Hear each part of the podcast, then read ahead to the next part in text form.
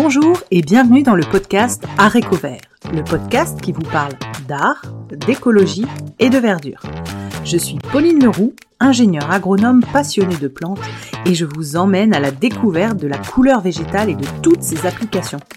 Que ce soit dans le textile, l'ameublement, l'artisanat, la décoration et dans d'autres domaines, chaque jeudi et samedi à 7h30, je vous propose des épisodes riches avec des invités passionnants pour approfondir le sujet de la couleur végétale sur toute la chaîne de valeur.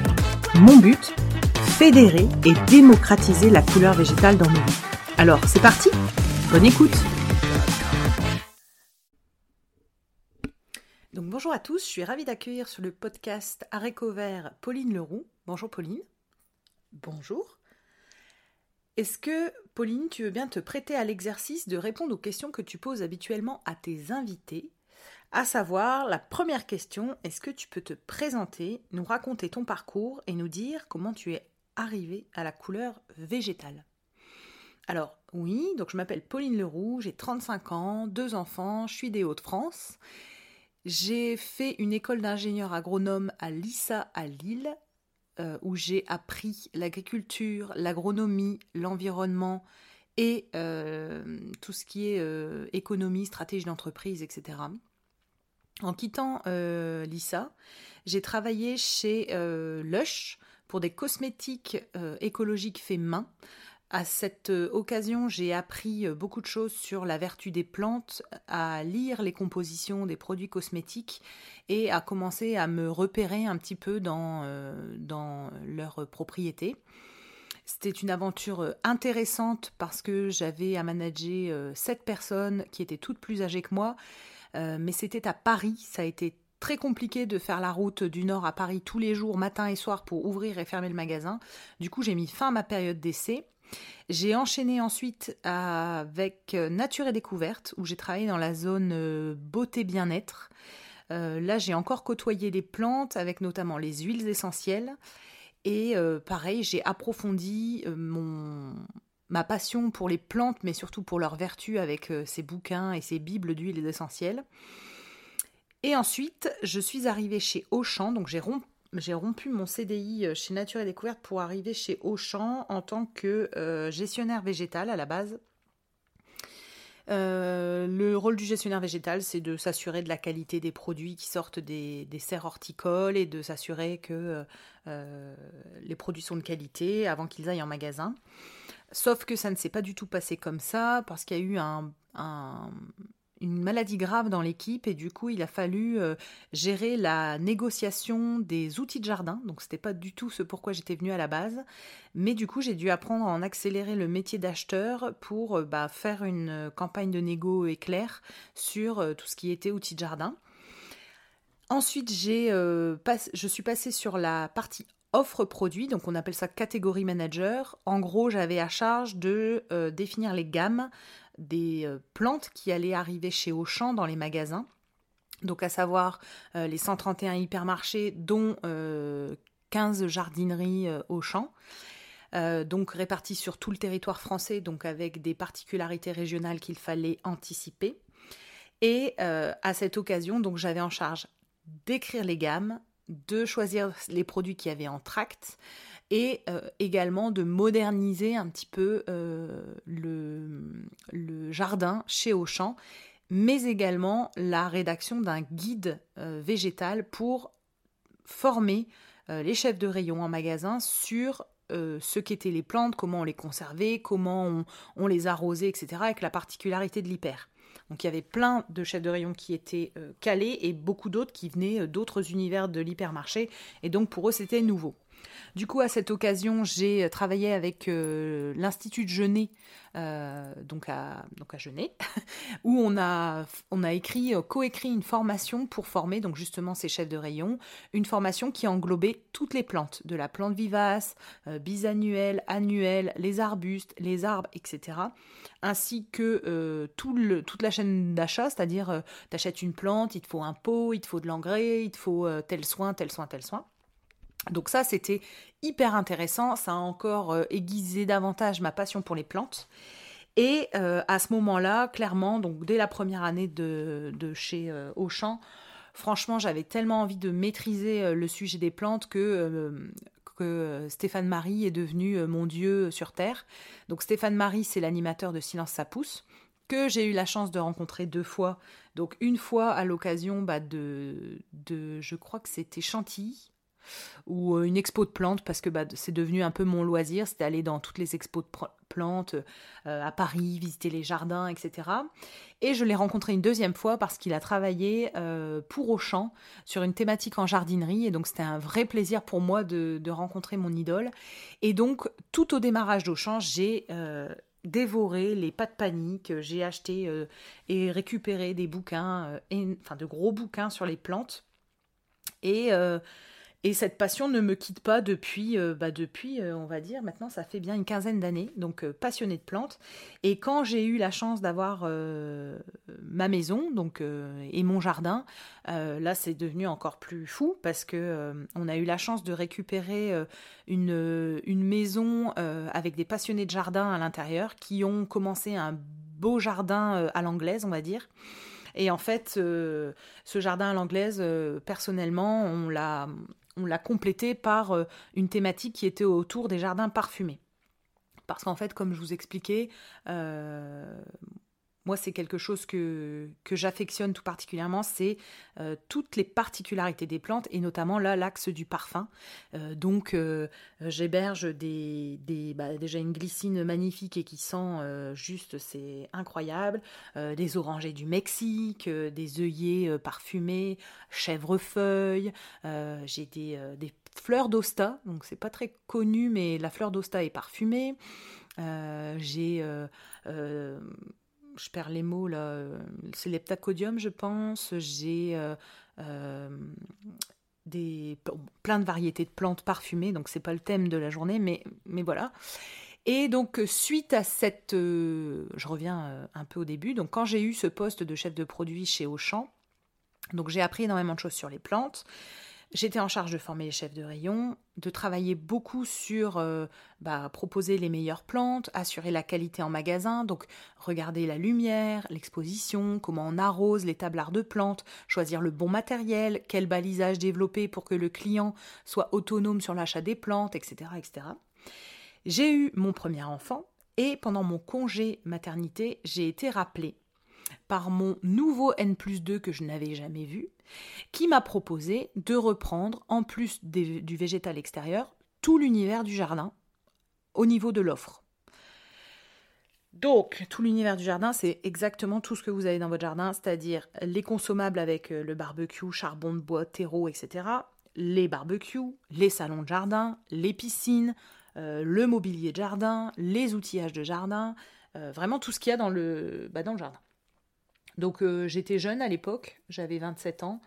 Euh, je ne savais pas si j'étais capable de faire ça et, euh, plus 2 a eu à ce moment-là une belle réflexion de me dire bah tu sais c'est un de tes acheteurs, un de tes collègues qui, qui t'a proposé comme, comme responsable jardin sur l'offre. Et ça franchement quand vous êtes validé par euh, vos pairs, entre guillemets, c'est la plus belle des reconnaissances. Donc j'ai accepté ce poste.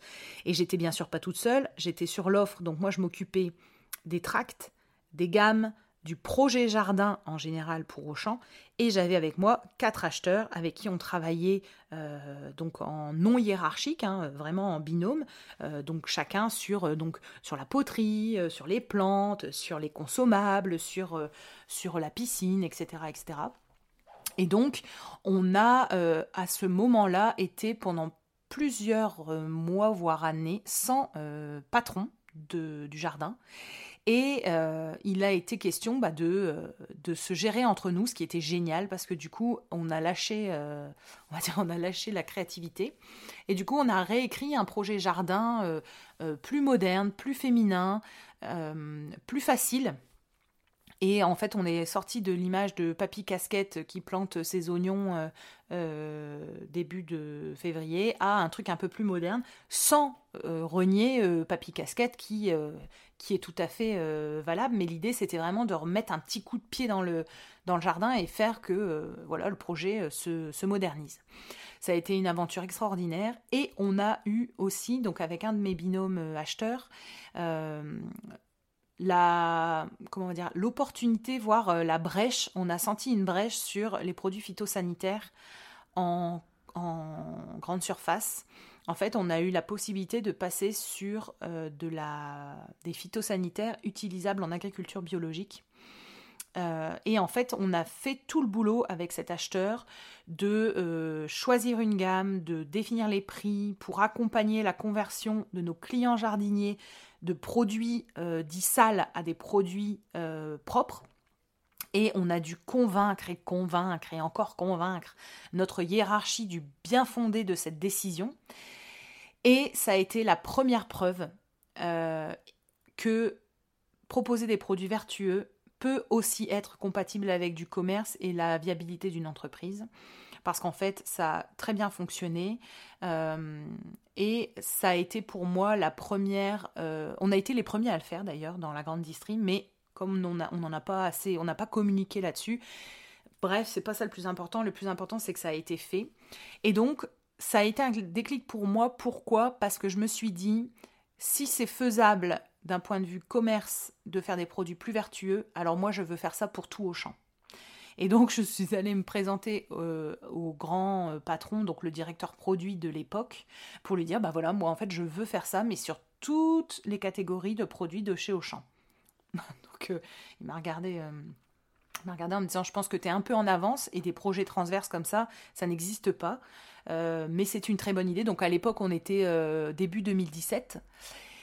Et je me suis tournée vers la RSE de chez Auchan. Donc j'ai rencontré euh, une femme extraordinaire, Béatrice Javary, qui est directrice RSE d'Auchan. Donc RSE, responsabilité sociétale des entreprises.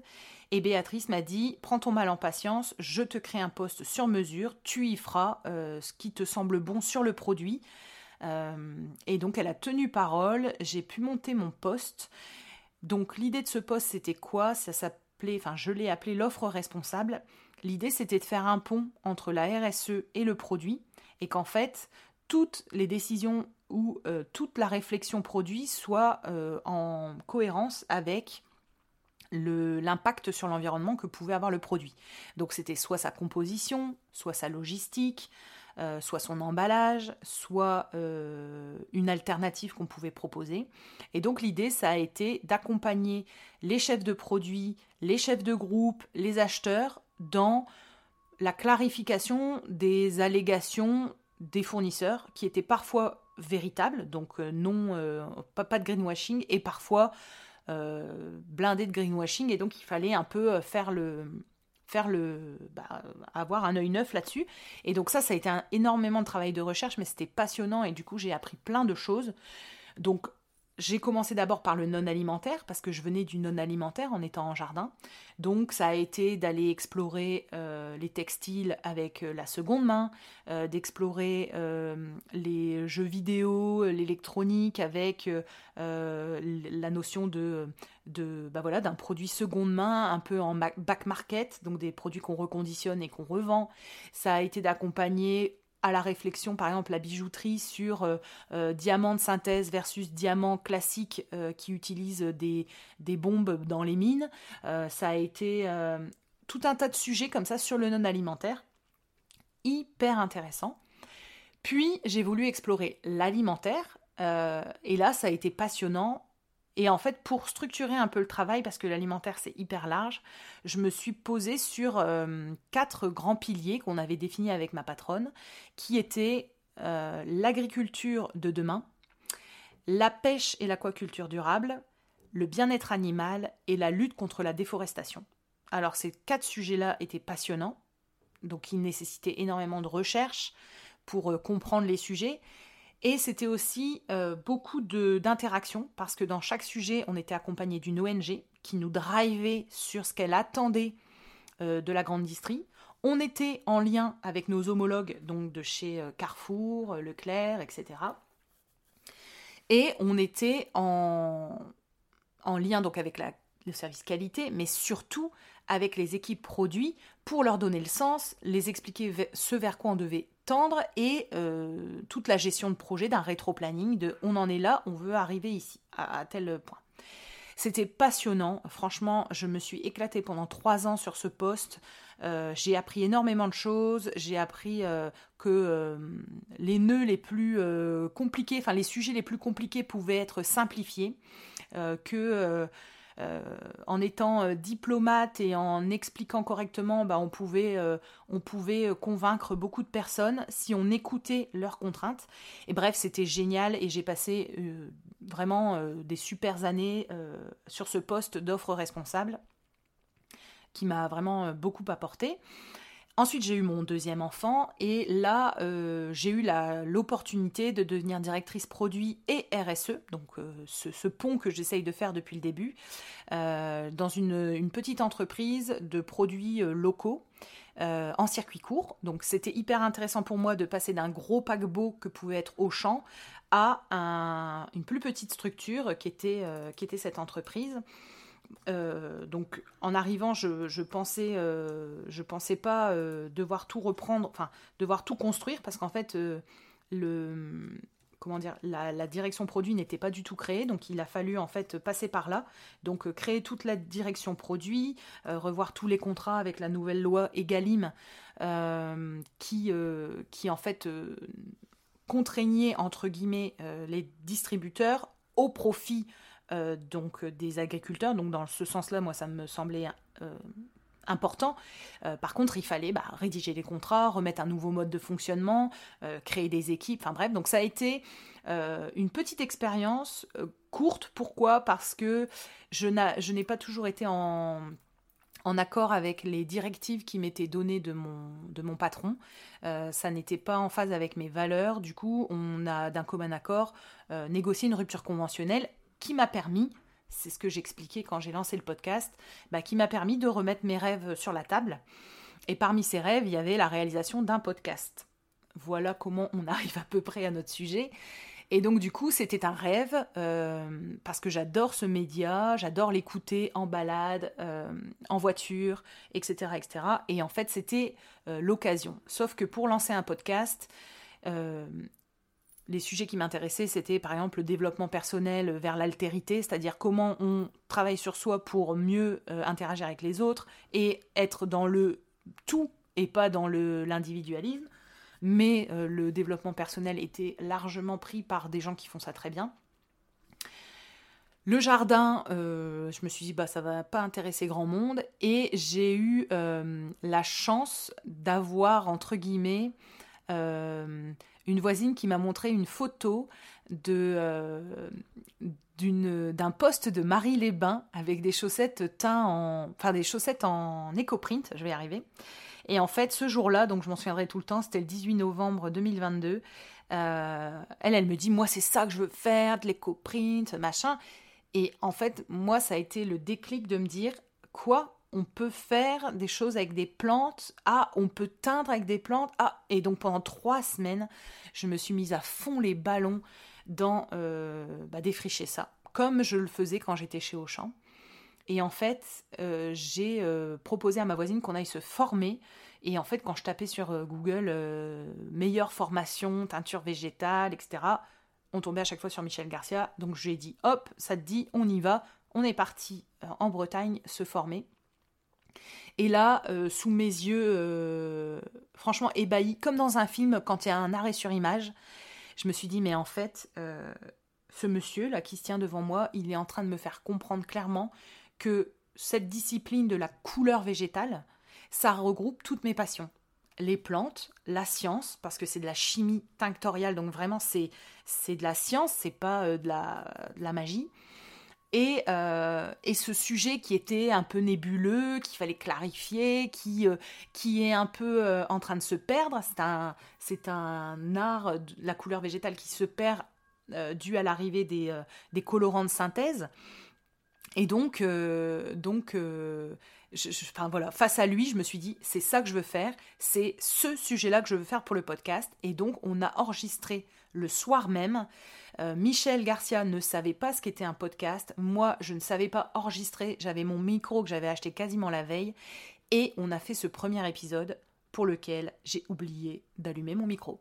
Voilà, donc ça clignotait, j'étais certaine que ça marchait, en fait non. Bref, c'est pas grave.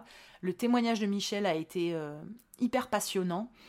Et, euh, et du coup, voilà comment j'en suis arrivée à la couleur végétale. C'est que j'ai, à ce moment-là, donc mi-décembre, eu un déclic de folie pour le podcast. Et dès mi-novembre, euh, j'étais euh, dans les livres, dans la lecture, dans comprendre, défricher, trier les infos. Et en fait, à la mi-décembre, j'avais un enregistrement, enfin deux enregistrements de podcast et j'avais l'envie folle de euh, lancer un podcast sur le sujet euh, et de creuser la, couleur végétale. Alors, dans ces autres questions que tu poses à tes invités, euh, qui t'a formé sur la couleur végétale? Bah, Donc, en fait, à date, j'ai fait deux formations chez Michel Garcia. J'ai lu, franchement, au bas mot, je pense, une vingtaine de livres. Euh, plus des sources de la BNF sur euh, Internet, euh, Gallica, et des, vidéos YouTube donc à, trier, hein, bien sûr, parce que comme pour tout, quand ça passe sur Internet, il faut faire le tri, et c'est là où c'est intéressant d'avoir eu des bases assez solides. Et donc voilà, je pense refaire d'autres formations parce qu'en fait, voilà, moi je pense qu'on apprend toute sa vie, donc bien sûr que c'est pas fini pour les formations.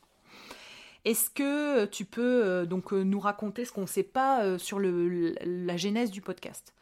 Eh ben, en gros, donc on est mi-décembre, j'ai deux enregistrements de Michel Garcia, je n'ai jamais fait de podcast, je ne sais pas comment ça marche, je ne sais pas comment on héberge, je ne sais rien du tout, et je me dis bon, le 11 janvier précisément, à la Saint-Pauline, je me dis bon, là, il faut se, faut y aller quoi.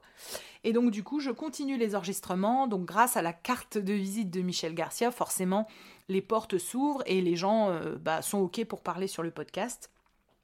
Et donc je commence à partir du 11 janvier à un rythme effréné d'enregistrer des podcasts avec des invités qui me passionnent, qui m'apprennent, qui sont en bienveillance, etc. et qui me forment en direct euh, et en mode cours particulier parce que je peux leur poser toutes les questions que j'ai envie euh, sur la teinture végétale et euh, plus largement la couleur végétale. Donc en fait, ça se passe où? Ça se passe chez moi, aujourd'hui dans mon couloir. Ça a démarré quand? Donc mi-décembre, deux épisodes de Michel Garcia. 9 février, lancement du podcast. Euh, à date, j'en suis à 45 épisodes invités, enregistrés et 10 épisodes autres, donc on va dire 55 épisodes enregistrés. Euh, euh, et, donc le thème, c'est bien la couleur végétale au sens large, de la terre à la couleur finale. Pourquoi de la terre? Parce que je suis ingénieur agro et pour moi, il faut, enfin c'est hyper important de comprendre d'où ça vient, pour euh, voir où on va. Donc c'est bien de la terre à la couleur finale et c'est sur toutes les applications de la couleur végétale avec notamment la partie teinture textile, mais également coloration capillaire, la cosmétique, euh, notamment avec euh, bah, la savonnerie, le maquillage. ça peut être également d'autres domaines plutôt beaux-arts, donc encre, peinture, ça peut être également de la déco, donc objets de décoration, ameublement, euh, et ça peut être également dans le bâtiment, euh, que j'ai pas encore tout à fait exploré, mais je sais qu'il se passe des choses. Et euh, je creuse aussi sur les biomatériaux, voilà, pour, compléter la boucle. Si vous connaissez des applications de la couleur végétale que je n'ai pas citées, n'hésitez pas à me faire un petit message. Ça me ferait très plaisir. Ok Pauline, donc on a bien compris. Est-ce que tu peux nous parler de tes partenaires euh, et de tes collaborations? Bah alors ça va être très simple. Partenaires, je n'en ai pas. Je n'ai que des invités qui sont hyper sympas de me, de me proposer et de, me, de, nous permettre d'avoir leur témoignage. Les collaborations, j'ai eu plusieurs propositions, c'est vrai, parce que le podcast commence à être euh, connu. Et j'ai eu des collaborations un peu dans tous les sens. Mais pour l'instant, je suis focalisée sur le projet du podcast. Donc, je regarderai à tête reposée. Mais, mais voilà, oui, il y a eu des propositions. Est-ce que, comme ce que tu demandes à tes invités, tu peux nous faire un point sur la technique d'un podcast pour les gens qui ne savent pas ce que ça représente comme travail?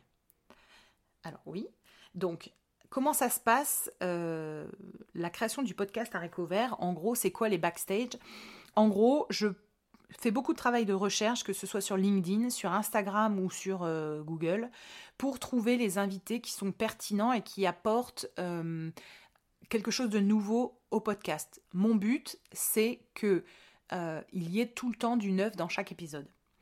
Quand je trouve cet invité, j'échange avec lui et je lui propose une trame de questions. Donc il faut que je fasse la trame de questions. On se cale une date, on fait l'enregistrement. Suite à cet enregistrement, j'ai euh, du montage à faire qu'on appelle la post-production, où là je me sers d'un outil pour enlever les E, les bains, essayer de faire un son plus sympa. Des fois, c'est irrécupérable, je vous l'avoue. Il y a des fois, euh, franchement, j'arrive pas parce que c'est pas mon métier. Et euh, ensuite, il faut bah, écrire le descriptif de l'épisode, héberger le podcast sur euh, une plateforme. Moi, j'utilise Ocha, qui est une plateforme française, et faire la communication de ce podcast, c'est-à-dire faire les petites vignettes du podcast, faire une communication sur Instagram, sur LinkedIn, préparer les extraits, y ajouter les sous-titres pour que vous puissiez euh, lire entre guillemets cet extrait dans, le, dans vos transports en commun ou au bureau. Et, euh, et voilà, euh, voilà un peu de A à Z ce que ça prend. au tout début, je mettais pour une heure d'enregistrement 4 heures et demie en tout de, travail. C'est-à-dire entre la recherche, les questions, etc. etc. Ok.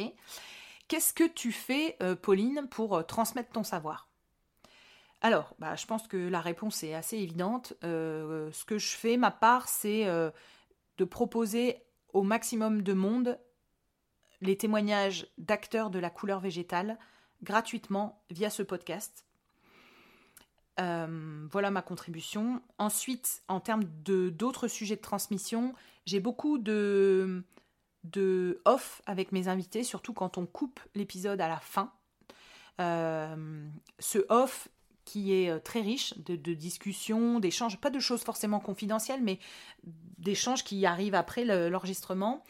Euh, j'ai un tas de notes là-dessus et j'ai un tas de notes de mes recherches. Et en fait, j'aimerais, toujours dans cet esprit de transmission, euh, essayer de, valoriser ce, contenu.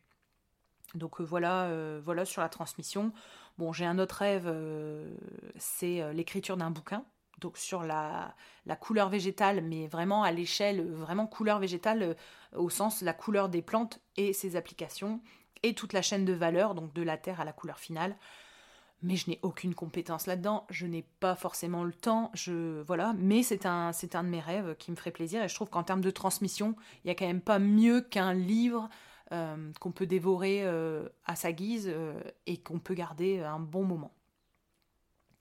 Alors, euh, les questions rapides que tu, poses à tes invités, c'est quelles sont pour toi les personnes inspirantes et les sources d'inspiration? Bon, bah, je vais pas être très originale. Pour moi, toutes les personnes que je reçois sur le podcast sont des sources d'inspiration. Je n'ai jamais invité quelqu'un qui ne m'ait pas titillé ou intrigué sur un sujet.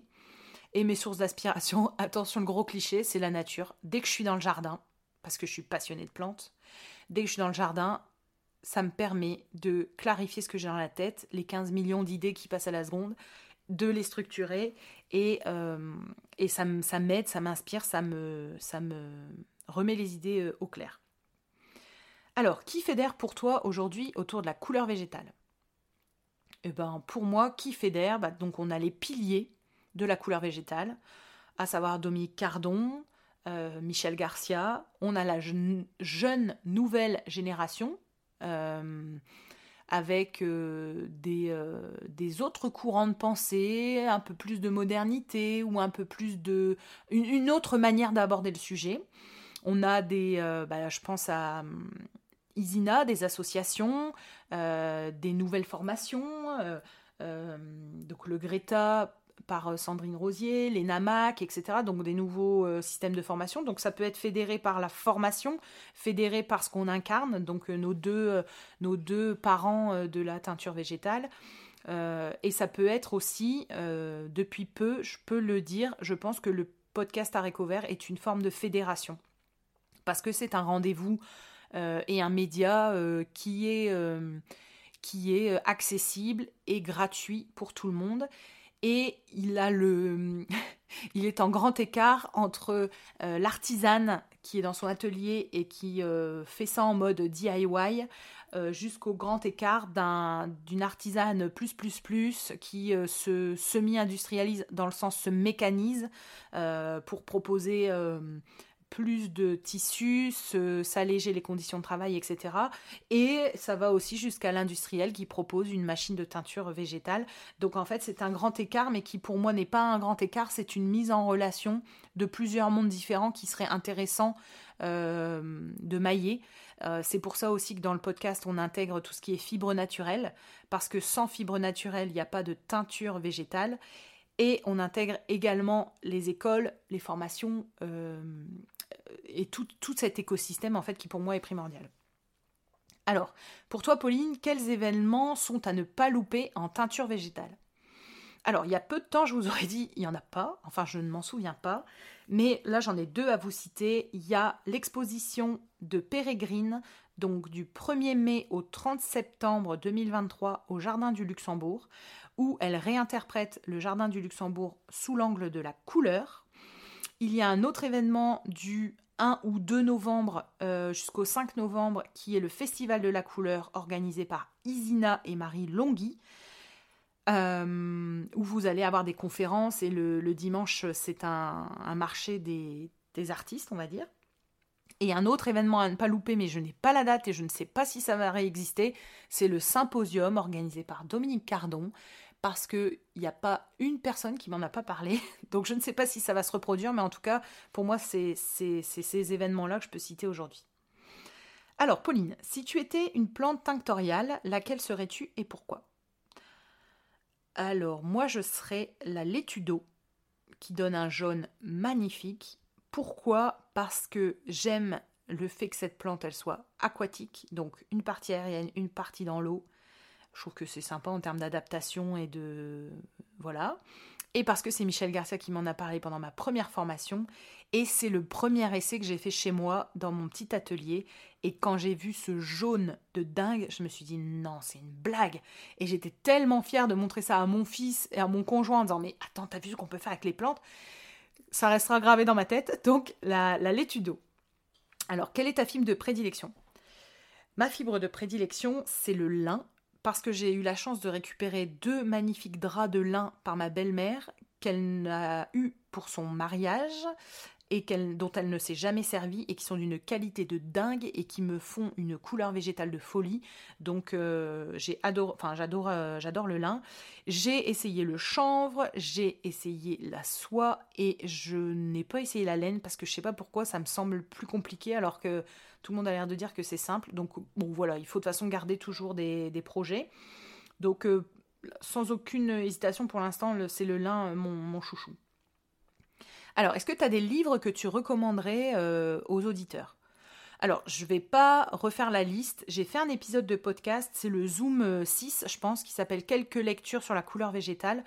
je ne dirai rien de, plus que ça. ces livres-là sont, passionnants. Euh, bon, et je vous avoue, je suis toujours en train d'avancer dans le livre de Dominique Cardon, euh, Le monde des teintures euh, végétales. Franchement, à chaque page, je suis là, non, oh, ah, ah ouais, oh. Bon, bref, c'est le truc de fou, c'est bon, c'est génial. Je, suis, je reviens pas de, du travail qu'a fait cette dame, je suis extrêmement impressionnée. quelle est ta plus grande fierté? Eh bien, j'en ai deux. La première, c'est d'avoir quitté un job euh, pour lequel je n'étais pas en phase avec les directives qu'on me donnait, ça n'était pas en phase avec mes valeurs. Certes, ce poste était très bien payé, mais j'ai préféré choisir mes valeurs et j'en suis extrêmement fière. Et le deuxième, ma deuxième grande fierté, c'est d'avoir lancé ce podcast. Je me souviens, j'ai dit à mon conjoint, franchement, si j'en fais 10, mais je suis trop contente. Et là, j'en suis à 55 épisodes. Euh, à l'heure où on se parle, j'enregistre parce qu'on vient de passer les 10 000 écoutes complètes et uniques. Et franchement, bah, ça me fait hyper plaisir, quoi. Je suis, oui, je peux dire que je suis fière. Alors, quels sont tes prochains projets? Alors, euh, mes prochains projets, c'est de continuer la pratique donc de la teinture végétale. Euh, donc je me suis fait une liste de tout ce que j'avais envie de reproduire, soit que j'ai eu en formation avec Michel Garcia, soit que j'ai lu dans les bouquins de mes invités, soit qui me titille personnellement.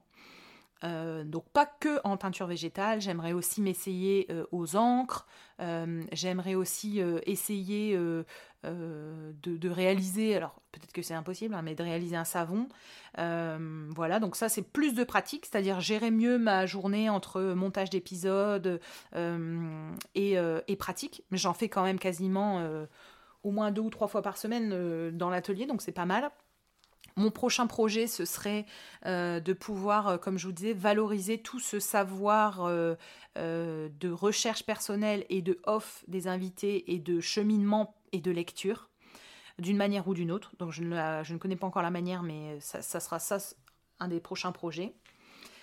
Et quel est ton rêve? Alors, mon rêve, mon rêve, c'est de pouvoir vivre de la couleur végétale. Mon rêve pro. Ce serait ça. Plutôt que de reprendre un job euh, de chef de produit ou directeur produit. Ou... En fait, j'aimerais euh, euh, vivre de la couleur végétale et convertir le maximum de monde à cette pratique et fédérer le maximum de personnes et faire parler les gens entre eux, mutualiser les savoirs, les connaissances, les machines, les avancées. bon, c'est peut-être un peu utopique, mais ça, ça me ferait vraiment vibrer. Quel est ton épisode préféré? Alors, ça c'est vache. Mon épisode préféré, je pense que c'est l'épisode qui euh, va sortir ce samedi avec Laura Roussier du Chant des couleurs.